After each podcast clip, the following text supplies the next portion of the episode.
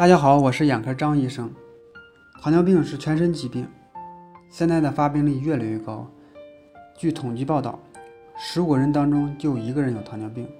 糖尿病引起眼睛的疾病在逐年增加，眼睛的任何部位都会发生糖尿病的并发症：眼睛干涩、上睑下垂、浮视、眼睛转动受限、虹膜炎、白内障、玻璃体积血。最严重的、最常见的并发症。糖尿病的视网膜病变，糖尿病视网膜病变早期啊是没有感觉的，没有视力下降，严重的时候呢，可对视力造成较大的影响。眼底发生较严重的糖尿病视网膜病变，根据国家分类啊，一共分六期。到六期的时候呢，睛已经网脱视网膜脱离，发生失明了，是不可逆转的。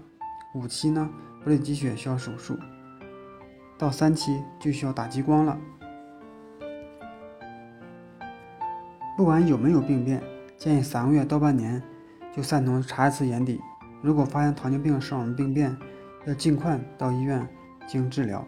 根据不同的时期进行不同的治疗。如果三级以上，需要进行眼底的激光治疗；如果不积极治疗，则会发生更严重的并发症，而且糖尿病的并发症会进展越来越快。糖尿病引起的视网膜病变会引起严重的新生血管性青光眼。有新生血管的患者会感觉到头痛、眼痛、恶心、呕吐。